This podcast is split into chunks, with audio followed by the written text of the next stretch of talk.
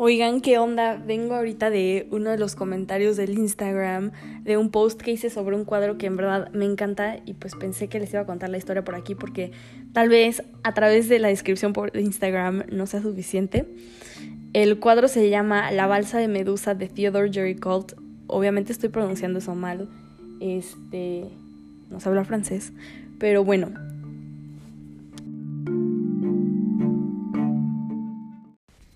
ahí les va la historia y pues como siempre lo más importante es lo que ustedes piensan, así que no dejen de escribirme sobre lo que piensan de esta historia. El cuadro se pintó entre 1818 y 1819 y este artista vivía en París y para entender el cuadro hay que entender el contexto en el que vivía. En 1789 empezó la Revolución Francesa en contra del rey Luis XVI y la reina María Antonieta. Creo que todos nos sabemos la típica historia donde nos dicen que María Antonieta dijo que podían comer pastel los que se estaban muriendo de hambre. Y obvio se ha dicho que no es cierto eso, que no dijo eso y que si lo dijo, lo dijo fuera de contexto como siempre, ¿no? Pero la realidad es que en Francia estaban viviendo una situación de desigualdad impresionante. La gente en París estaba muriendo de hambre y la corte en Versalles estaba viviendo en cuartos literalmente hechos de oro. María Antonieta y Luis XVI estuvieron en prisión antes de ser ejecutados por la guillotina, el método preferido por los revolucionarios franceses. Y un dato curioso de esta época es que el pintor Jean-Louis David, que lo conocemos todos por sus cuadros enormes, este, fue parte de las personas que firmaron el acta en donde se mandaba a la ejecución a María Antonieta y a Luis XVI. Él era un jacobista y aparte de ser artista reconocido, también era uno de los, de los que ayudó durante esta inestabilidad política a acabar con el gobierno pasado y obviamente se oponía muchísimo a la monarquía. Pero bueno, pasan los años y en 1799 Napoleón toma control del país hasta 1804 se, se corona y le pide a este artista Jean-Louis David que lo pinte y hace ese famoso cuadro de la coronación de Napoleón donde sale Napoleón coronándose a sí mismo. Y pasan los años, finalmente exilian a Napoleón en 1814, los Borbones vuelven a tomar eh, el poder del gobierno francés, restauran la monarquía y bueno, se firma el Tratado de Fontainebleau que básicamente dijeron, no, a ver, ya hicieron su desastre, necesitan reyes y, necesitan un orden para que el, país pueda regresar a, estar en paz. Y entonces se restaura la monarquía, pero obviamente tuvo una muy fuerte oposición porque había gente que había luchado en la revolución todavía y decía, ¿qué está pasando y por qué estamos dejando que esas personas regresen al poder? O sea, no es posible. Y pues bueno, en esta época la gente que pintaba cuadros enormes, y me refiero enormes porque el cuadro del que vamos a hablar literalmente mide 4.9 metros por 7.2, o sea, es enorme. Y para pintar un cuadro de ese tamaño tenías que tener un tema pues de ese tamaño, no podías pintar cualquier cosa, un eh, paisaje de ese tamaño y que la gente lo aceptara. Tenías que contar una historia y tenía que ser un tema importante para el arte. Y mientras todo esto está pasando, el imperio británico se está expandiendo, está colonizando África y los franceses dicen, no, o sea, no hay forma, nosotros también necesitamos tener colonias en África, necesitamos importar cosas de África, eh, tener recursos de allá y obviamente pues deciden eh, invadir varios territorios de África. Y pues bueno, mandan un barco que se llamaba Medusa y ese barco intentaba reconquistar una parte de Senegal que originalmente lo había conquistado Francia, luego lo tomó Inglaterra y luego lo volvió a tomar Francia. Y este barco era justo para apoyar ese reintento de, de conquistar esa área. Y el barco llevaba soldados, gente que se iba a mudar a la colonia para vivir allá y para, pues, justo eh, empezar la colonia, y llevaban al señor que iba a ser el gobernador de la colonia.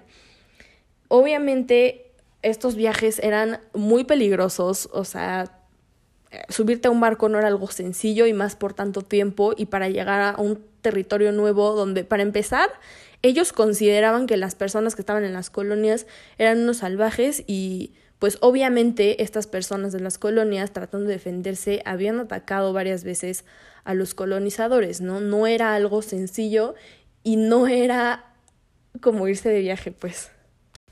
Y pues nada, a la mitad del viaje, en medio mar abierto, naufragaron y se dieron cuenta que no había suficientes barcos de rescate. Entonces empiezan a subir a todas las familias de esas personas que iban a ser los colonizadores, que iban a ser los que iban a vivir allá. Los suben a los barcos, se sube ahí también el que iba a ser el gobernador y algunos soldados. Pero la mayoría de los soldados y de la gente que trabajaba en el barco, haciendo que el barco funcionara, no llegaron a los barcos salvavidas. Y entonces los que gobernaban el barco, el capitán del barco, ordena que se, se empiece a desarmar el barco durante el naufragio y se construya una balsa donde iban a poner a todos los que no cabían en los barcos este, salvavidas. Y el plan era que iban a jalarlo con cuerdas con los barcos salvavidas y ya, no iba a pasar nada, ¿no? Y pues que los empiezan a jalar y se dan cuenta que no había forma de que iban a sobrevivir si jalaban a estas personas. Entonces los abandonan, los dejan en medio de la nada a flotar, 150 personas en medio del océano, y pues obviamente empiezan a pasar los días, se empiezan a quedar sin comida y se empiezan a matar entre, entre ellos, em, tanto para pelearse por los recursos que ya tenían y eventualmente se empiezan a matar con fines de canibalismo. Cuando Theodore Jerry Colt decide pintar esta escena, ya se habían escrito en periódicos eh, las historias de algunos que habían sobrevivido de esta balsa, porque algunos sí fueron rescatados, que contaban estas atrocidades del canibalismo, de cómo fueron abandonados. Y entonces decide tomar este tema y pintarlo enorme y lo hace de manera de crítica tanto al capitán, que al final del día era una representación directa del rey, como una crítica al concepto de tener un rey que gobierna porque necesariamente deja atrás a un grupo de personas. Entonces, después de que se restaura la monarquía, este señor cuatro años después pinta esta escena y hace un microejemplo justo de eso, de la incompetencia de los reyes y las muertes que implicaba tener una monarquía en el poder. Y pues para retratar esta escena, Jerry Colt usa una técnica del romanticismo, se basaba mucho en Rubens, creo que lo podemos ver por los tonos oscuros que usa, este, y justo busca apelar a las emociones. Si te das cuenta en el cuadro, ves las caras de sufrimiento de todos los personajes, todos se ven casi grises porque pues obviamente estaban muriendo de hambre, estaban a la deriva, eh, con todos los este, elementos de la naturaleza, pues acabando con ellos. Y usa eh, la técnica del escorzo o foreshadowing en inglés, que básicamente busca que el, el espectador, que cuando lo estés viendo, sientas que el cuadro se te viene encima y, y sí, justo si te, si te das cuenta en la parte de abajo, parece que la balsa se va a salir del cuadro y que tú estás pues viendo esta escena y, en verdad te mueve muchísimo por esa técnica. Y pues sí logró su, su cometido de hacer ese statement en la época. Un crítico escribió en un periódico, todos estamos en la balsa de Medusa. Y pues, pues sí, yo creo que sigue siendo vigente, ¿no? En muchas formas, ese tipo de desigualdades, ese tipo de, de no estar conformes con lo que los gobiernos están haciendo y, y de alguna manera culpar de estos micro tragedias a los gobiernos en, en, lo grande, creo que es válido y creo que sigue siendo igual de relevante. Y pues por eso me gusta mucho esta obra, porque nos cuenta una historia que quizá ahorita consideremos como un evento chiquito y aislado de hace 200 años, pero que al final del día podemos empatizar todavía con él, podemos relacionarnos con lo que estas personas sentían. Y pues nada, ¿ustedes qué piensan? ¿Seguimos en la balsa de Medusa o no? Uno de los comentarios que me hicieron cuando subí esto a Instagram es que una, una persona me dijo, me puse a pensar si yo estaría en la balsa o si yo estaría en el barco. Y yo creo que justo, justo eso es muy fuerte, ¿no? Pensar que vivimos en una sociedad donde hay gente que es billonaria y hay gente que gana un salario mínimo que en verdad no es suficiente ni para ellos mismos, mucho menos para mantener una familia, ¿no? Entonces dices, oh, ¿en qué lado estoy? ¿Y por qué? ¿Y si es suerte o si es trabajo o qué es, ¿no? Te hace reflexionar muchísimas cosas. Pero pues como siempre esto se trata de la, de la plática, de los comentarios que ustedes tengan.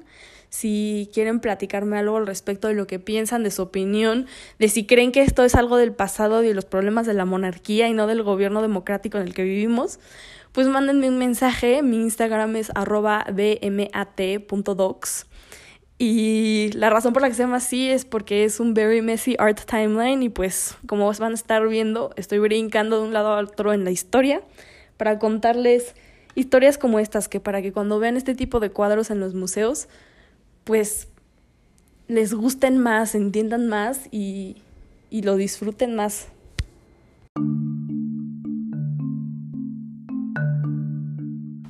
Y pues nada, déjenme comentarios con temas que les gustaría ver o, o si les gustó o no este tipo de episodio. Nos vemos después.